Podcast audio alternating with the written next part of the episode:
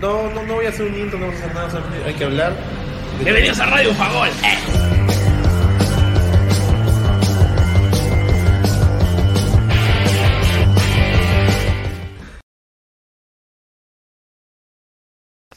Hola gente, ¿qué tal? ¿Cómo están? Bienvenidos a Radio Bufa Gol, el programa exclusivo que te habla de la Copa del Mundo y que aparece todas las mañanas para darte la información justa y necesaria para que puedas saber qué ha pasado en la fecha de ayer, si es que ya te- no te informaste en la noche, y lo que acaba de pasar justamente a las 5 de la mañana, porque bien sabemos que a nivel peruano, a nivel local, el revuelo, lo que está causando todo el malestar, es que la gente, algunas personas muy fanáticas del fútbol, se despiertan muy temprano para ver algún partido desde la- del, horario 5 de la mañana y no terminan enterándose hasta las noticias que los canales transmiten. Entonces nosotros también te traemos ese, ese dato para que justamente puedas chequear cómo quedaron los partidos de las 5 de las 5 de la mañana, ¿no? Y además todo lo que dejó la jornada de ayer porque hubieron pues otra vez sorpresas y apabullantes resultados, ¿no? Vamos a, a empezar de una buena vez.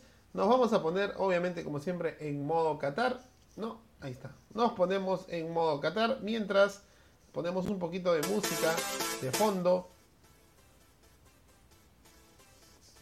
para justamente saber qué pasó el día de ayer y el día de hoy temprano en la Copa Mundial de la FIFA Qatar 2022. Bueno, hace un ratito nomás acaba de terminar el partido pues de Suiza contra Camerún por el grupo G, a mismo grupo que está Brasil, mismo grupo que está también, si no me equivoco, Serbia, claro, Serbia. No, entonces Suiza le ganó 1 a 0 a Camerún. Un partido también podemos decir medio flojón, pero cuando los partidos son medio flojones, también la idea es buscar la diferencia, ¿no? Y tratar de empezar ganando. Si en ambos frentes los equipos tienen buenos arqueros, en este caso como Sommer por parte de Suiza y como Onana por parte de Camerún, y obviamente eh, la efectividad de las delanteras no ha sido la mejor para presentar este dicho, dicho resultado. Y ahí justamente, bien despierto también, termi- acá terminó el partido también para él. El 9, 9, bienvenido. Justo hablábamos de lo que acaba de terminar hace un ratito nomás. Camerún-Suiza ganando con un solitario gol de un camerunés nacionalizado como es Embolo. No sé, ¿alguna opinión de este partido? Básicamente en las expectativas de ambos frentes de cara a estar en el grupo de Brasil. Sí, buenos días para todos los que nos están escuchando recién, aquí en todo lo que es este nuevo programa de Bufagol. Ha sido un partido, me parece que lo que esperábamos, dos equipos que pelean la posibilidad de un segundo puesto tras Brasil. Y bueno, Suiza en el, en el papel, lo decíamos, tal vez tiene un poco más de, de fichas para, para avanzar. Y bueno, con este gol solitario en Bolo, me parece que pone ahí un, un peldaño más arriba en la clasificación. Creo que más allá de todo lo que puede haber pasado en el partido, este, va a estar concentrada ahora la, atención en lo que va a ser Brasil y Serbia, que va a ser también un, un, duelo para ver que si la canariña está como favorito o en todo caso Serbia puede hacer un gran papel. Y por el lado de lo que ha sido Suiza-Camerún, bueno, es un gol solitario, en este caso ya este, Suiza va ahora a tener las cosas un poquito más accesibles, tal vez ahora le queda solamente Serbia y Brasil, y por el lado de Camerún ver qué puede hacer para intentar tentar un segundo puesto, me parece, ¿no? Eh, a Camerún siempre le pasan estos malestares, siempre tenemos la imagen del Camerún y los jugadores peleándose internamente, incluso ahora con Samuel Eto'o, de presidente de la Federación de Camerún, se da la sensación de que no han cambiado mucho los... Sí. Este, los jugadores pueden jugar, tienen jugadores muy técnicos como Nana o tal vez como Chupomotin que tuvo un par de opciones pero no termina nunca de cuajar, no parece que es como este, una selección, o sea, no sé decir en Sudamérica a veces que clasifica, se lleva de encuentro, o México por ejemplo, es el México de, de África, ¿no? Se lleva de encuentro a todas las selecciones en las eliminatorias y de un momento a otro, cuando le toca estar en el Mundial, le suf la sufre, le cuesta, ¿no? Eh, Sí. En ese sentido. Sí, creería que es parte de lo que es también el nivel de, de los jugadores, o sea, sin despreciar nada, pero definitivamente el nivel de, de lo que puede ser el torneo africano, la, la Copa de Naciones, las mismas eliminatorias, tal vez este, pasa factura en lo que es un mundial. Creo que eh, el ejemplo también más claro de lo que pasó fue ayer a Canadá, o sea, Canadá tal vez fue un poco pecó de inocente en los, el, el primer partido. Dicho sea de paso, se repite historia de cierto equipo rojiblanco fallando un, un, penal, su máxima estrella fallando un penal y perdiendo 1-0. Pero bueno. Este, ya, nos toca, llegar al partido de Bélgica, pero definitivamente los Leones Indomables siempre terminan siendo domados en la Copa del Mundo, ¿no? Y desde que se fue Samuel Eto'o de las filas como jugador, Camerún ya no ha logrado tener el mismo revuelo mundialista, incluso africano, que es obviamente han tomado la posta equipos en su momento como Costa de Marfil, ahora Egipto y Senegal siendo los más, los más recientes en África. Sí, definitivamente. Creo que ya Camerún ha perdido un poco de espacio tanto en la Confederación como en el mismo Mundial. Creo que también inclusive después del recuerdo de lo que ha sido justamente como tú decías Samuel Eto'o, más allá de lo que actualmente está haciendo Nana y lo que es este Chupomoting ahora último en el Bayern, más figuras así de renombre que tú puedas esperar de Camerún no ha habido. O sea, ya por ahí también va el tema. En cambio, en Suiza ves por ahí tal vez destacar a uno que otro suizo en, un equipo que siempre va a Europa League o que tal vez está en Champions. Entonces, por ahí va el tema. Granit Xhaka, que ahora está haciendo un gran, este, una gran temporada con el Arsenal. En su momento lo fue este, Ricardo Rodríguez cuando estaba en el Wolfsburgo. O sea, me parece que en Suiza también hay una mezcla bastante de jugadores que están teniendo una buena experiencia europea. Y también tiene en el arco a Sommer, que está entre, entre básicamente los tres o cuatro mejores de la Bundesliga. Obviamente con Manuel Neuer, Castel, que es el suplente de Bélgica. Pero se termina quedando en siempre en el Mönchengladbach pero es un gran arquero. O sea, recordarle el partido de la, de la Eurocopa que le hace a Francia, o sea, es, es, su, es su partido también. Sí, un triunfo accesible para las ilusiones de una Suiza que mal que bien siempre sabe caer parado en, las copas del mundo. ¿no? En 2014, si no me equivoco, fue eliminado en octava final con Francia. En 2018, eh, no recuerdo bien este, a, qué instancia llega. Y en, y, en la última Eurocopa, salud por eso, y en la última Eurocopa eh, elimina a Francia y cae por penales ante España. ¿no? Una España, eh, si no me equivoco, este, no, perdón, y pierde ante España en un gran partido. Entonces este, que le hace, permite a España pasar a la siguiente ronda, ¿no? Eh, definitivamente un Suiza que puede ir mejor, pero ya nos tocará saber hoy día porque va a tener dos rivales fuertes. Obviamente dependemos mucho del partido de, ahora más tarde entre Brasil y Serbia para saber a qué aspira Suiza, para saber a qué aspira Serbia y tal vez, si es que en un mundial de sorpresas, a qué aspira también Brasil, ¿no? Y hablando de sorpresas, bueno, el día de ayer eh, eh, ahí creo que este, te, cogió la, la, sábana. Pero bueno, repasamos rápidamente lo que dejó el Marruecos-Croacia. Un partido muy chato, no sé si una opinión. Ayer ya lo habíamos opinado porque fue el partido caliente de la mañana. Pero un partido muy chato que la verdad es que se esperaba un poco más del último subcampeón del mundo. Pero la verdad es que ni, ni, ni, ni Luka Modric, ni el Osito Perisic, ni el mismo Hakimi hicieron la gran diferencia. Sí, definitivamente. Creo que se esperaba más por el lado de Croacia, como tú dices, por venir también de ser subcampeón del mundo y por el nivel que tienen las estrellas actualmente, pues, ¿no? O sea, el mismo Modric, Blasic, que está en el Torino, este, Modric, Brozovic, que está en el Inter. Me parece que eran nombres más, este, un equipo con más nombres, pero siempre decimos que muchas veces los nombres no hacen al equipo.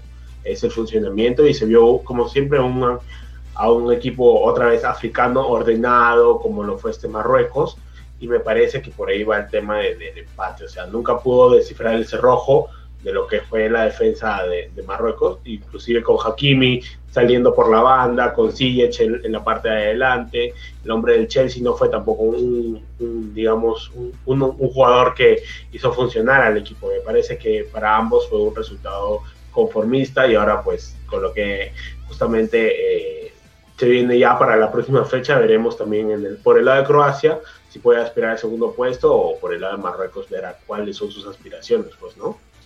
Que también nos, va a dar la sensación de que va a ser un, muy bonito grupo teniendo en cuenta el nivel de sus, de sus competidores. La sorpresa del día de ayer, ¿no? Se hizo realidad el paralelo cinematográfico, ¿no? Del, del mundo, de la ficción a la vida real. Creo yo que nadie se lo esperaba, y te lo digo que nadie se lo esperaba como lo que pasó con Arabia Saudita, pero aquí nadie se lo esperaba porque ya son selecciones mundialistas con mucho carácter, ¿no? Tal vez lo de Arabia Saudita era mucho más, es mucho más sorpresa porque Arabia Saudita no es una selección mundialista, en realidad va y viene a los mundiales, Argentina va constantemente, tiene el mejor del mundo, este, lo dicen muchos, otros no, pero Alemania tiene todo esto como tú lo dijiste, ¿no? 11 contra 11 siempre gana Alemania y Japón no es que tenga estrellas rutilantes, aunque parece que eh, este Asano, el que metió el gol de la victoria, le dicen el Messi japonés. Pero esas comparativas, la verdad es que yo no las comparto mucho. Y quería, en la palabra del 9, la victoria de Japón y Capitán Subasa ante la poderosa Alemania. No, a ver, fue un partido donde al inicio creo que Alemania manejaba los hilos, o sea, creo que el 1-0, irse con el 1-0 en el primer tiempo, era un resultado creo que justo, más allá del gol que le anularon a Japón en el primer tiempo también, este, pero Alemania movió los hilos con un Gundogan por ahí este, manejando, un Musiala que se le vio muy, creo que al principio estaba como que muy este, nervioso, o sea, se le veía que quería participar en todas las jugadas, pero con lo, conforme pasaba este, el tiempo, los minutos, se fue acomodando el partido. Tuvo una clara al final del primer tiempo. Me parece que el equipo alemán estuvo bien este, cuajado. Creo que por el lado de los laterales fue un poco este, el tema para tener en cuenta porque los, los, las mejores jugadas de, de, Japón vinieron por el lateral de Raum, que fue el lateral eh, izquierdo. Entonces por ahí fue el tema. Creo que Kimmich en la medio campo distribuyó muy bien. Atrás este, estaba este Zule, que me parece que, que, un poco estaba, digamos, comenzó bien, pero fue de menos, de más a menos, junto con todo el equipo. Y, definitivamente arriba pues tenías a Müller, tenías este, mismo Musiala, como lo decíamos. Y ya para el segundo tiempo se vio Japón que tal vez, o sea, uno daba la sensación de que dijeron como que ya ahora sí podemos, digamos, ya tenemos, solo, hemos, solo estamos 1-0 abajo tenemos la posibilidad de empatarlo. Y una vez que llegó el empate, este, en una gran jugada, bueno, que deja el rebote Neuer y, este, y el japonés viene y, conecta, digamos, ya con el arco un poco vacío. Y bueno, la segunda jugada es un, es un jugador, o sea, el pase largo, control y, digamos, antes de la marca de Schottenberg, el, el 9 japonés logra meter el segundo gol para desatar toda la alegría, pues, ¿no? Del pueblo nipón. Sí, de hecho, este, hubo una frase que generó polémica por parte de Ilkay Gundogan al terminar el partido, ¿no? Eh, que dijo Gundogan, hubo poco de falta de convicción con la pelota desde atrás, ¿no? Para sostener el balón con movimientos y ofreciéndonos. En la segunda parte confiamos demasiado en las pelotas largas y las que jugamos cortas las perdimos con demasiada facilidad. Sentí que no todo el mundo quería realmente el balón. Lo perdíamos con demasiada frecuencia y con mucha facilidad. Se le hicimos un tanto fácil, dijo Gundogan, especialmente en el segundo gol, ya que no sé si alguna vez se marcó un gol más fácil en una Copa del Mundo. Eso no debería suceder. Estamos aquí en la Copa del Mundo para ganar. La forma en que nos convirtieron en 8 minutos fue demasiado sencillo. Es una declaración pues justamente de Ilkay Gundogan que al parecer da la sensación de que no ve compromiso en todos los compañeros. Pero yo creo que queda corto. si a, ver, apreciamos la victoria de Japón sobre una Alemania no tan contundente.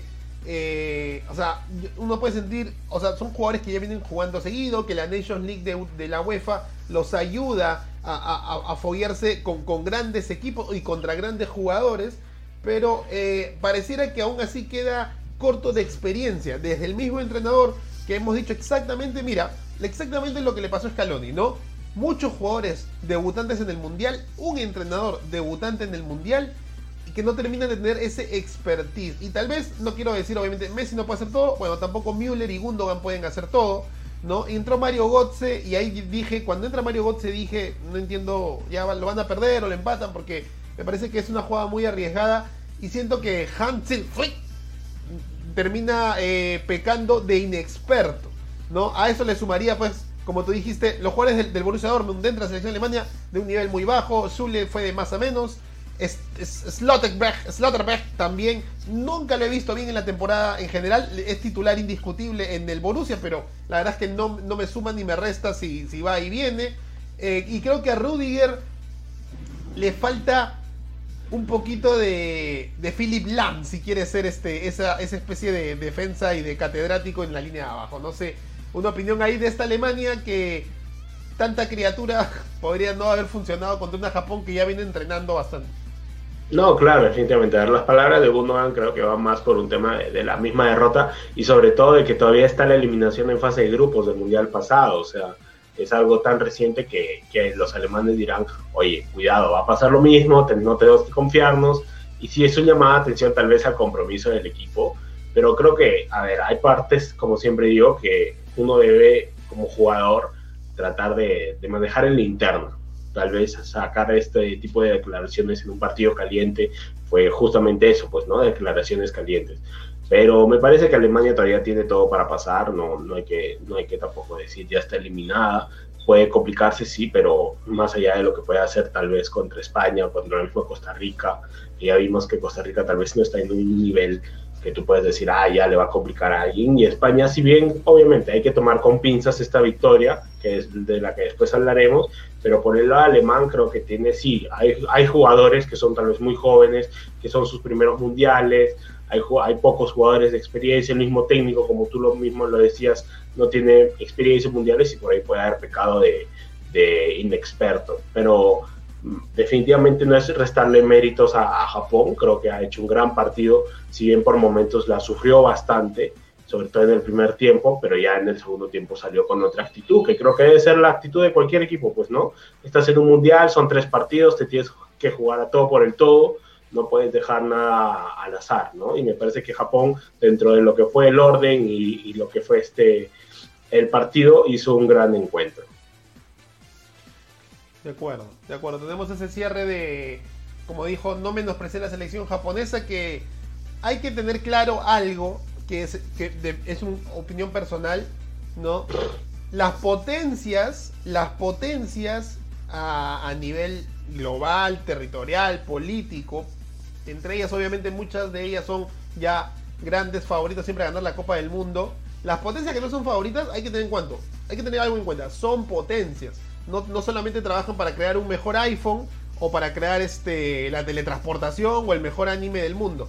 Están trabajando en todos sus frentes, por algo son potencias. No me extraña, por eso resultados o grandes jugadas como lo que hizo Estados Unidos. Eventualmente algún día Estados Unidos va a querer ser campeón del mundo porque los hombres son dueños de muchas cosas y les debe doler en el alma no, no tener el fútbol como una de las tantas cosas para vender, porque ellos venden, pues no, lo hacen y lo venden. Y Japón es una de esas segundas potencias que crea todo, que lo piensa todo, que están en el 2050 viviendo, a diferencia de toda Latinoamérica, y que les debe doler también que el fútbol que viene ya siendo fomentado desde muchos años atrás, incluso que la Copa del Mundo es hecha en su país, tuvo que fomentar, y mucho más atrás, con el mismo concepto de los supercampeones, que no es broma para los que nos escuchan, no es broma que solamente es una gran dibujo, es toda una idea que quería fomentar el fútbol en los niños japoneses, tiene que seguir, ha, ha seguido trabajando, y estos son, deben ser algunos de los resultados, ¿no?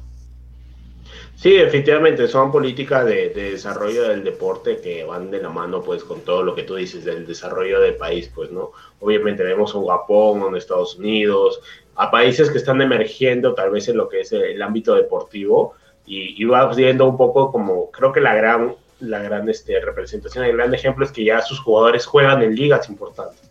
Antes tú, era raro, tú decías, ah, no, un estadounidense, no, solo juega tal vez en una liga de segundo nivel, un japonés igual Ahora no, pues ves a, a, estadounidenses jugando en grandes equipos, como el Pulisic, lo es Sergio Dez, Timothy Weah también está subiendo ahí de nivel. Por el lado de Japón, este Kubo, que en su momento este se decía que iba a estar en el Real Madrid, pero igual ha estado eh, en buenos equipos. Entonces fue el mismo este, Nagatomo que estuvo en el Inter, Maya Yoshida que está en, en la liga italiana. Entonces por ahí va el tema de, de, este, de, lo que es el desarrollo. Y sí, comparto totalmente la idea de que un país donde el desarrollo es una idea principal de, para salir adelante, el ámbito deportivo también es algo que poco a poco tal vez te va dando tus frutos. Obviamente nadie dice que Japón, Estados Unidos van a salir campeones del mundo, pero sí que van a ir subiendo, digamos, de decir, oye, tal vez ahora paso de fase de grupos, tal vez llega a octavos, luego será cuartos, o sea, luego será a semifinales, a final, y quién no te dice pues que en algún momento puedan ganar la Copa del Mundo,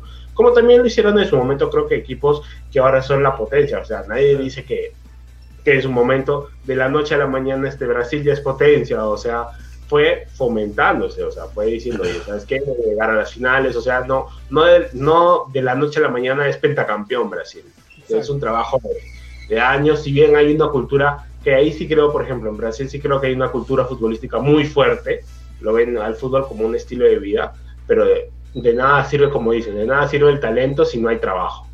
De hecho, como siempre decimos, ¿no?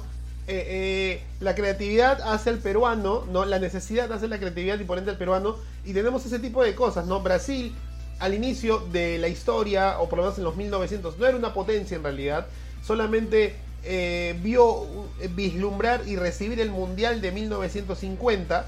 Este, obviamente como negocio, porque se veía que era un país que, o sea, había gente que tenía ideas para, para sacar al país adelante, lo pierden y obviamente no solamente vieron potencia en eso, sino que vieron que podían lograr a través de esa ruta que acogía a mucha gente. ¿no? Entonces, me parece que en ese sentido, como dices, Japón, Estados Unidos y aparte de la MUFA, nos, nos, gana la apuesta y la final de este mundial, Japón versus Estados Unidos, va a ser una cosa. Pero bueno, ahora yo quiero dar, y esto sí, necesito tu opinión, la más analítica posible, porque tanto raje hablando de, de la fase de grupos, tanta, tanta sensación de.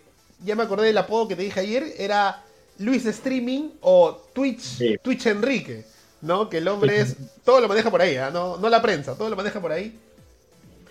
¿Cómo es que lo que pensábamos que iba a ser un equipo que sí había llegado entre los cuatro mejores de Europa, que viene a ser campeón del mundo en el 2010, pero que está pasando por una época de transición generacional, ha logrado tal resultado. De verdad, te juro, yo esperaba una victoria, pero no algo así.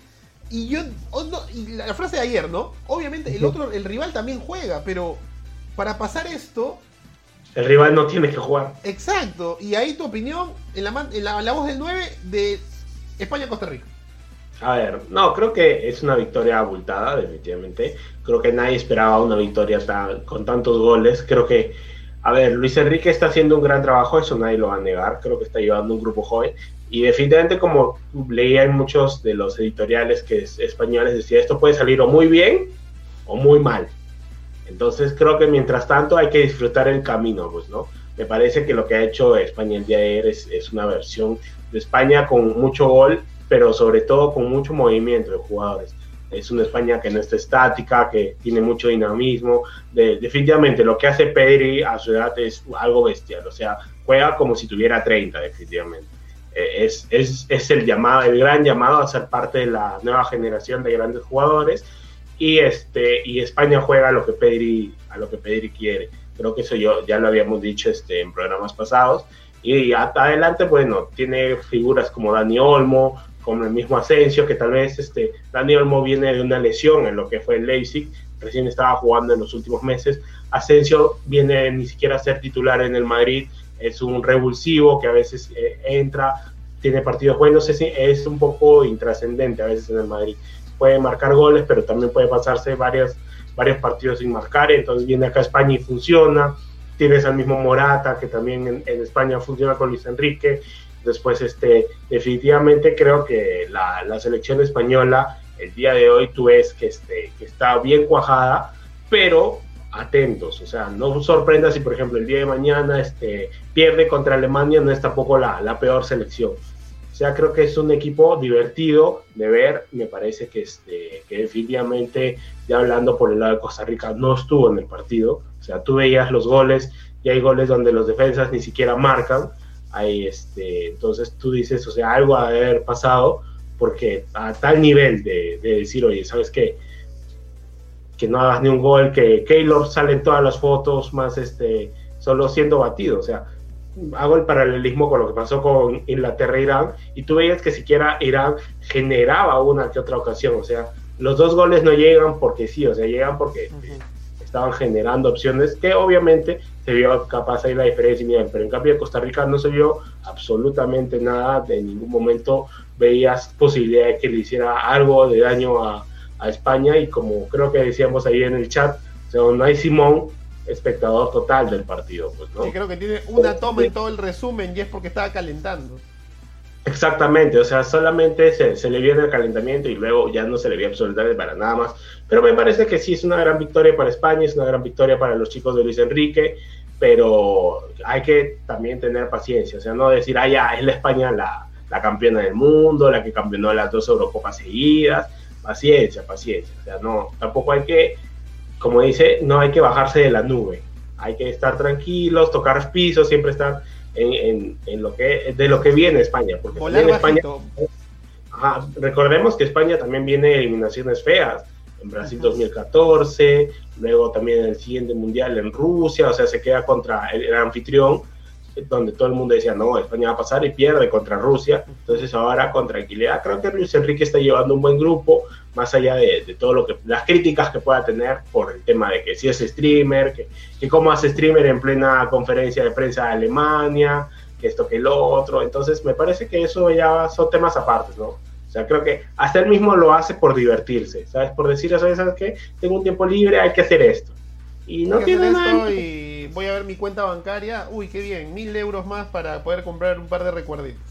Claro, o sea, él, digo, yo digo, o sea, o sea, me parece muy tonto seguir a la crítica de decir, ah, no, o sea, por ejemplo, si hubiera perdido, ponte que hubiera perdido. Claro. No, que mira, que por ser streamer, que por, por qué no está este con la selección, o sea, esa iba a ser la crítica más grande a la, España si perdía. Entonces creo que hay que, hay que tomar, digamos, cada cosa con lo que con lo que hay. Una sensación de lo que viene a dejar el grupo rumbo a la fecha 2, teniendo en cuenta, a ver, como han dicho todos el día de ayer en la noche, en la tarde, con periódico en mano, ¿no? Teniendo en cuenta el poderío español, que hay que ser sinceros, ¿ah? no, no, es, exactamente esta España, pero aún así ha sido una España que le ha podido ganar a, Italia, en algún momento le ha ganado a, Alemania, le ha ganado a Países Bajos, le ha podido ganar a la misma Francia a nivel de toque, ¿no? Y, su, su, juego característico viendo este Costa Rica, que más parece que le quieren hacer la camita a Luis Fernando Suárez que otra cosa, estamos hablando de una posible clasificación de Japón engrandecido y una España ganándole a, Alemania en el siguiente partido. O sea, ¿crees que se está definiendo un poquito el grupo teniendo en cuenta los resultados? ¿ah? No, creo que como lo decía el ingeniero en los programas pasados, al terminar la primera fecha todavía es un poco anticipar lo que pueda pasar. Recién con la segunda fecha uno puede decir, oye, ya, este va a pasar, este se va a quedar.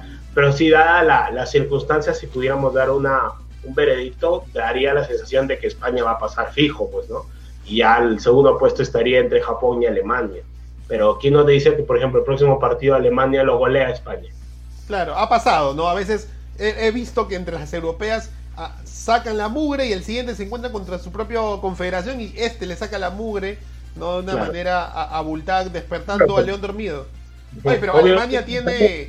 Con el hecho de que Japón le va a ganar a Costa Rica. Claro, que posiblemente tal vez no pasa, ¿no? Porque una, una vez más podría decir Luis Fernando Suárez, tal vez el erudito se despierta hoy y dice, ok, le ganamos a Japón y vamos con todo al último partido, ¿no? Claro. De hecho, como dice el ingeniero, como lo, lo repites tú, no se puede decir mucho con respecto a la primera fecha, pero sí, da la sensación de que Alemania, uno de mis caballos en las apuestas, no la está pasando bien. Viene de perder literalmente tres partidos seguidos en los mundiales, ¿ok? Y, viene de no ganar desde, coincidentemente, Brasil 2014. O sea, Brasil 2014 ganó todos los partidos, empieza el mundial empatando con Suiza, con Suecia, lo, no, pierde contra México, empata con Suecia y cuando tenía que ganar la Corea lo pierde.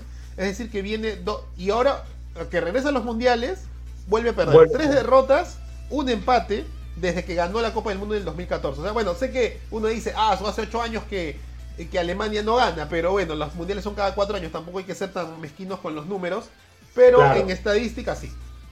Y digamos que la Nation League no es que ha estado en nivel. Claro. O sea, ni siquiera llevaba el Final Four. Porque el Final Four ahorita está en España y Italia, por ejemplo.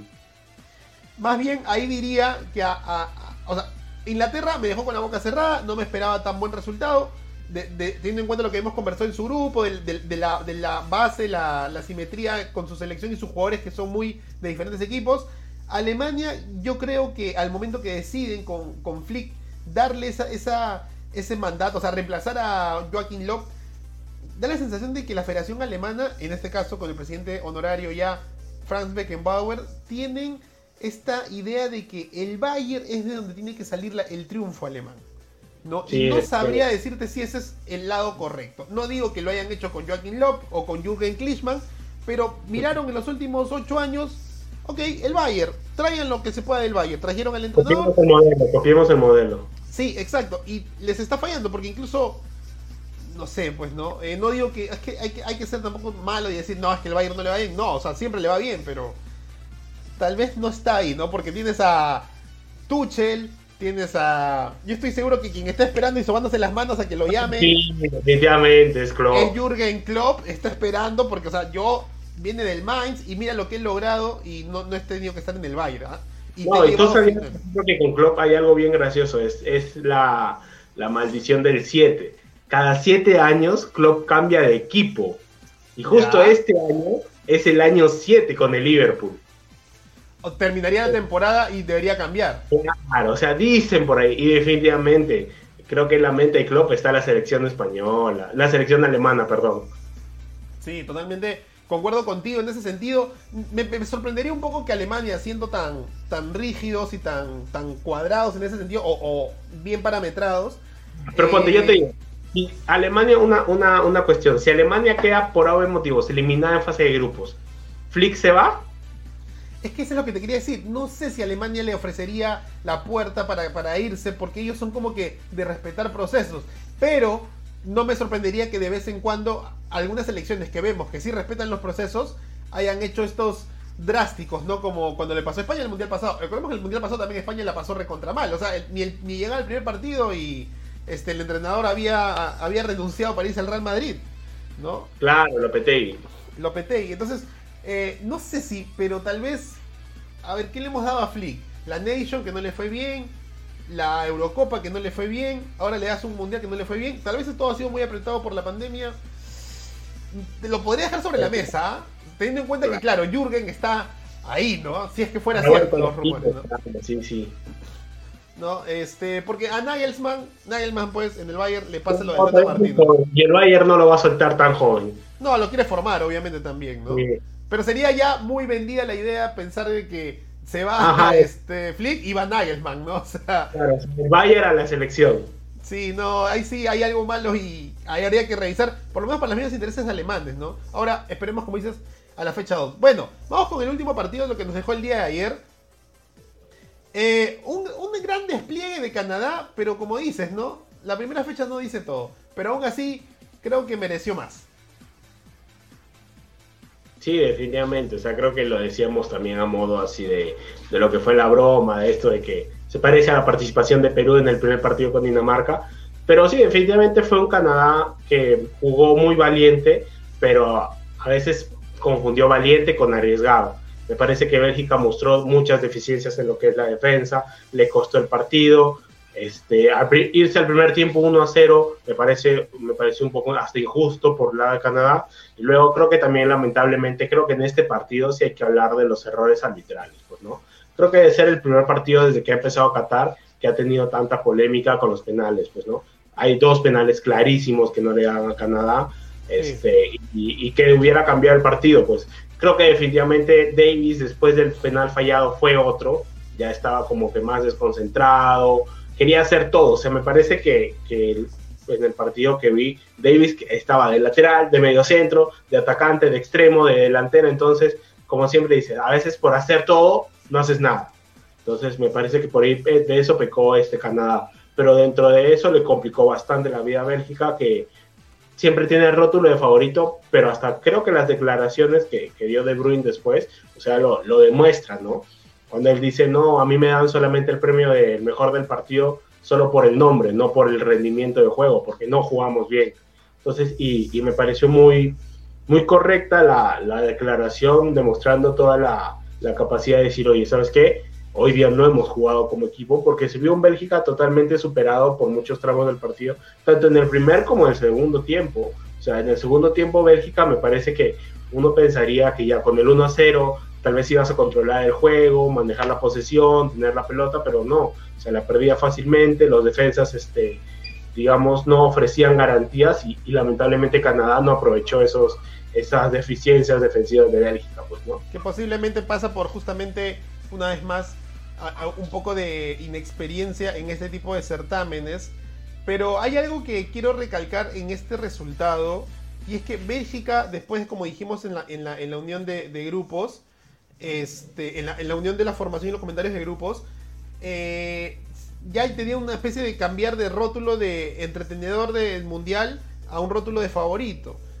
Y el resultado da la sensación, como dicen esas frases, y tal vez es muy, muy mufera y muy, muy pronta, pero hay cierta suerte de disque campeón, ¿no? Porque sufrió todo el partido, pero logró llevarse la victoria, ¿no? Yo hubiera dicho lo mismo si el segundo tiempo Arabia Saudita hubiera sido avasallador si Japón hubiera sido avasallador, o sea, una máquina y no le chuntó a nada, ¿no? Y a Bélgica lo abayas, o sea, no sé, Bitzel, el mismo, o sea, De Bruyne era el De Bruyne que seguro jugó algún, algún momento en el Genks de, de, de, de, Claro, de los primeros años. los primeros años. Exacto, no, no había nadie eh, de- deslumbrante. Hasta, o sea, ¿cómo habrá sido de, mal el juego de, de Bélgica que Hazard corría al mismo nivel que los que sí están en, en buen ritmo, ¿no? Entonces, Sí, pero gana, man, ya. O sea, eso es lo que me, me da, me deja, ¿no? O sea, interesante.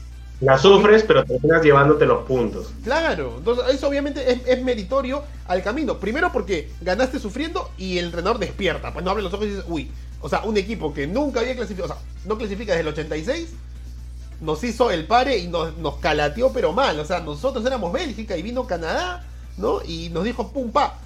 Eso es una, ¿no? Y dos, porque igual empezaste con un triunfo. Entonces, acá también te quería preguntar por el análisis del grupo, ¿no? Acá están Sí. Marruecos y Croacia, que han empatado.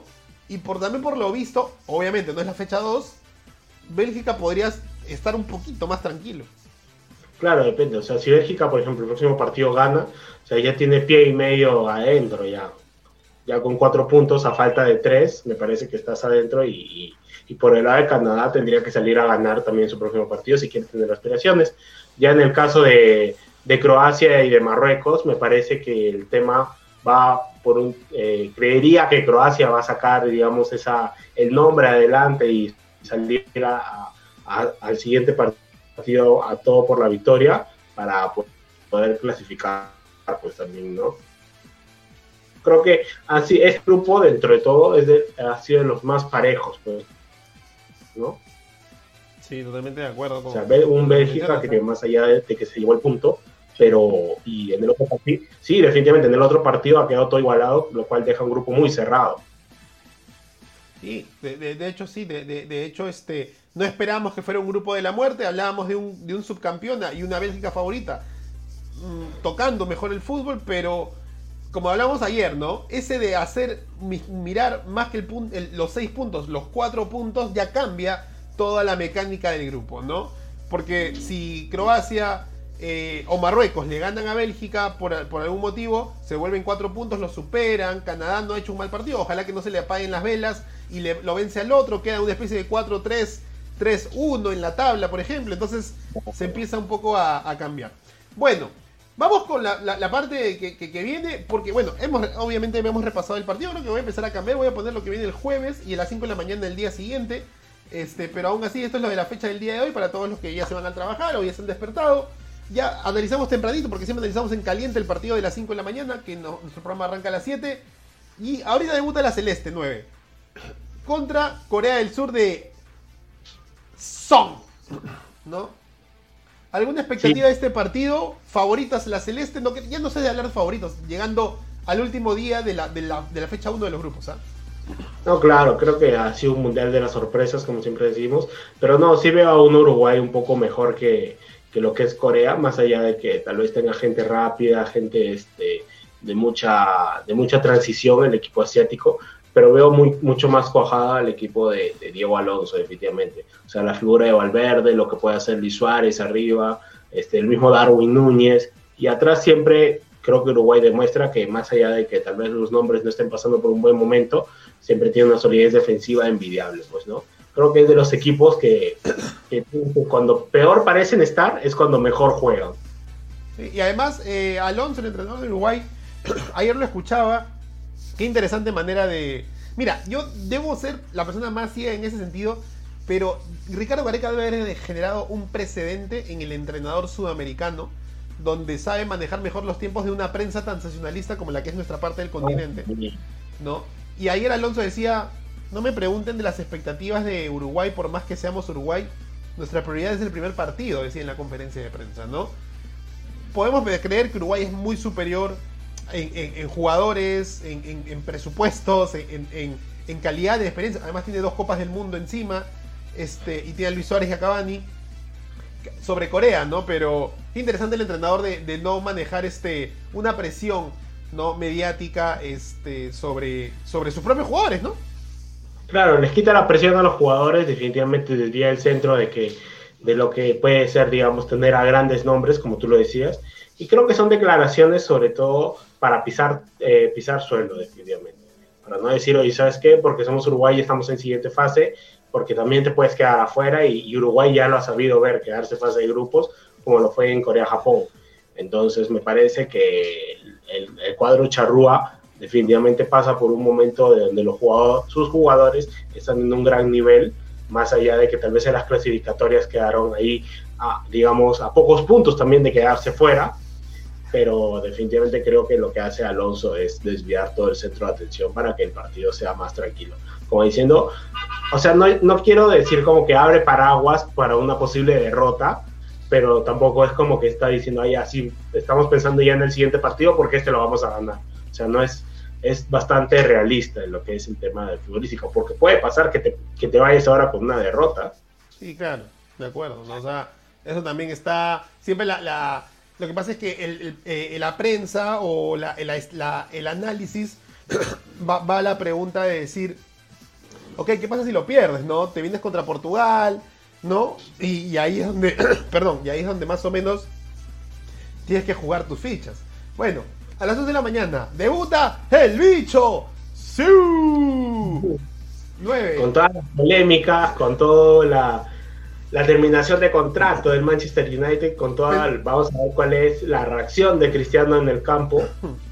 Primero para ver si es titular, porque creo que también en los últimos partidos no lo ha sido y, y este y Portugal, sobre todo, creo que tiene que este sí yo creo que es el momento donde Portugal tiene que mostrarse como equipo, o sea, dejar todo eso detrás, dejar todo lo que ha sido el, torbellino Cristiano Ronaldo en estos días para poder salir a hacer un gran mundial. Creo que si dejan que, las críticas, que las palabras afecten al equipo, va a ir muy mal el, camino. Más allá de todos los, videos post salida de Cristiano que vieron con Bruno Fernández, con Joao Cancelo, este, me parece que, que, ya todo tiene que quedarse atrás y salir por un mismo objetivo, que es hacer un gran mundial, pues, ¿no? Por el lado de Portugal. Además que eh, se viene con una... Bueno, la intención de la entrevista de Cristiano Ronaldo era justamente eh, lograr un resultado, ¿no? Tener un, No sé si decir un final, simplemente tener ya eh, la, la, respuesta de lo que vale X, ¿no? De lo que vale la ecuación, el resultado final. Y ese resultado final es tal vez era sacarse una presión, ¿no? Una presión que no le estaba gustando, que había recibido mucho ataque, mucho comentario. Yo no defiendo a Cristiano, creo que obviamente su regreso al Manchester pasa por una especie de, no sé, Juan Vargas regresando al Universitario de Deportes, no es como que más pesa por la... Perdón, no te escuché ahí. Por un tema de nostalgia, dices. Exacto, ¿no? Y de imagen, ¿no? Ah, es, es la persona que lo ha logrado todo acá, entonces traigámoslo de nuevo. Pero el mismo Ten Hag en un primer momento decía yo no lo voy a poner. Cuando dijeron en el Sporting de Lisboa, el entrenador se dice que decidió, quería renunciar si traían a Cristiano porque le rompe el equipo, ¿no? Este, por, por el peso que tiene y que es un jugador que quiere ser titular. Y bueno, lo han puesto titular en Europa League, que es una vitrina un poco más internacional, pero la Premier tiene ese peso y hoy Cristiano debe estar despertándose tranquilo, ¿no? O sea, no, no hay preocupaciones, ¿no? Eh, Jorge Santos debe encargarse de todo este, para, para, ver a dónde, hacia dónde va. Y él debe jugar el mundial. Bueno, y un, y rival que no debería generarle, entre comillas, muchos problemas más que la velocista, Gana, ¿no? Sí, definitivamente creo que, Gana es un rival que por el cual no debería generarle problemas, más allá de, que tiene buenos nombres. Pero sí, definitivamente creo que la figura de Cristiano ahora debe estar en un momento de mayor tranquilidad, sabiendo que ya se acabó todo lo que es la historia con el Manchester United creo que la entrevista fue, como escuchaba a un periodista que y me parecía muy correcto, la entrevista más va por un tema de que Cristiano sabe que él no está en un gran nivel ahorita, pero que el nombre lo puede llevar a un equipo de Champions. Claro, claro, claro. Eso es algo que... Y, mira, además, nadie, nadie se ha dado cuenta porque el Mundial está en todo su esplendor, ¿de acuerdo? Pero justamente la, última regla que, que abrió Erling Haaland, ¿no? No importa si no jugaste o si jugaste un equipo de Champions, puedes cambiar de equipo, ¿no? E irte a otro. Y Cristiano siempre quiso jugar Champions. Entonces, hoy puede decidir entre 16, 16 eh, equipos que quieren algún puesto. Digo, las más grandes no lo van a mirar, obviamente. Pero tal vez algún, alguna mediana posiblemente esté interesado en, encontrar, aunque sea con unos minutos de él, ¿no? Sí, definitivamente creo que va, va, va a terminar en un equipo Champions. Me parecería tanto extraño que haya hecho todo esto para, para no jugar Champions. Obviamente creo que, disculpe, la retina está que vuelva al Madrid, sería la ilusión de todos, pero no sé hasta qué punto eso es tan viable. Y para los demás equipos también, o sea, recordar que Cristiano no es que tenga un sueldo bajo, más allá de que lo consigas a ficha libre, lo que no le pagas en el traspaso lo terminas pagando en sueldo, en primas para el representante, entonces creo que por ahí va un tema que cual tal vez hablaremos más adelante, cuando sea ya la temporada de fichajes que se abre el mercado de pases, va a ser el gran nombre, creo yo, a, a tener en cuenta en este mercado de pases. Pero por ahora diría que con Portugal tiene que estar muy tranquilo. Portugal tiene grandes figuras como es Bruno Fernández, Rafael Leao, que viene en un gran momento, este, Joe Félix, que tal vez viene con toda la desazón de estar en el Atlético con un técnico que no, no logra sacar todo su potencial. Atrás tiene a Rubén Díaz, un gran defensa del City, al mismo Rui Patricio, jugador de la Roma y por ahí podemos pensar de que tal vez Portugal tiene mayores aspiraciones en este partido que gana, pues, ¿no? Sin despreciar al equipo africano que también puede ser la sorpresa en el partido de hoy. Sí, claro, no teniendo en cuenta que Portugal, como lo dijimos en el análisis de su grupo, no es que tampoco sea siempre, no va con nunca, o sea, Cristiano es el que quiere levantar la Copa del Mundo, pero no es que va como siempre un favorito, ¿no? No es la Bélgica que es un equipo al menos, ¿no? Bueno, finalmente... Dale, Portugal favorito por Cristiano y no por el equipo de Portugal. Exacto, exacto. Entonces ahí es donde más que sorpresa gana puede hacer un gran juego, como lo hizo Canadá ayer, ¿no? Y, hasta llevarse la victoria si es más fino en su, en su definición. Y finalmente, creo que uno de tus caballos principales, yo no lo he puesto en mi apuesta en realidad, pero tú dijiste de en la Copa del Mundo y, viendo todos los resultados, veremos cuando termine la fecha 2 cómo van las cosas, porque justo Brasil es del grupo G, pero siempre le va a tocar jugar en el último día de cada de cada fecha, ¿no? Entonces, debuta Brasil, Serbia. Pero ayer escuché, obviamente, que Blaovic puede hacer la diferencia. ¿eh? Sí, creo que el equipo serbio tiene un gran equipo. A ver, por el lado de Brasil, creo que es la gran favorita para llevarse al grupo, para llevarse el mismo mundial. Creo que tiene nombres muy, muy interesantes. El mismo nivel de Neymar actualmente que está haciendo un gran, un gran, un gran este, jugador, tanto en el PSG como ahora en la selección. Ha mezclado gente que viene con actualidad importante. Creo que tiene la defensa, si bien lo dijimos en su momento, tal vez la incógnita de Dani Alves, pero más allá de eso, creo que tiene un gran equipo. Y por el lado de Serbia, pues no hay que dejar de lado que tiene también jugadores de mucho nombre.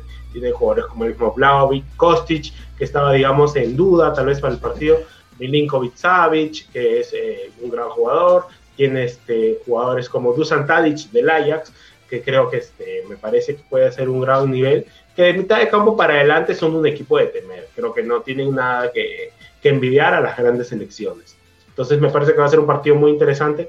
Creería que va a haber goles este, por el lado de Brasil y Serbia, ahora termina 0 a 0, pero este, este, creo que Brasil debería llevarse el partido, ¿no?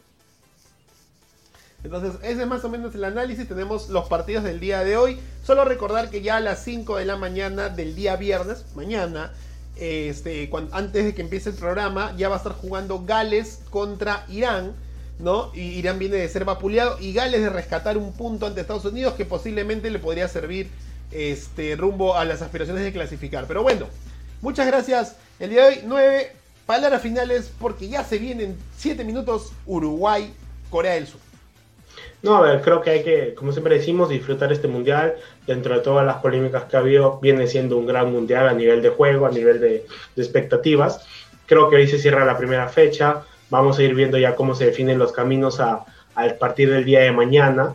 Creo que, como tú lo decías, con el inicio del Irán-Gales, ya se va a ir definiendo los grupos de cada, de cada equipo. Entonces, me parece que hay que disfrutar nada más, ¿no? Más allá de que ver cuáles son tus favoritos, cuáles son las apuestas que uno tiene, ver qué hace el día de hoy los charrúas, Cristiano Ronaldo y el mismo Brasil ante equipos este, muy diferentes, creo, ¿no? Cada uno tiene un equipo muy, muy, este, muy diferente desde lo táctico, desde lo técnico, que me parece que pueden hacer grandes diferencias. Y o quien nos dice que por ahí también viene otra vez otro día de grandes sorpresas.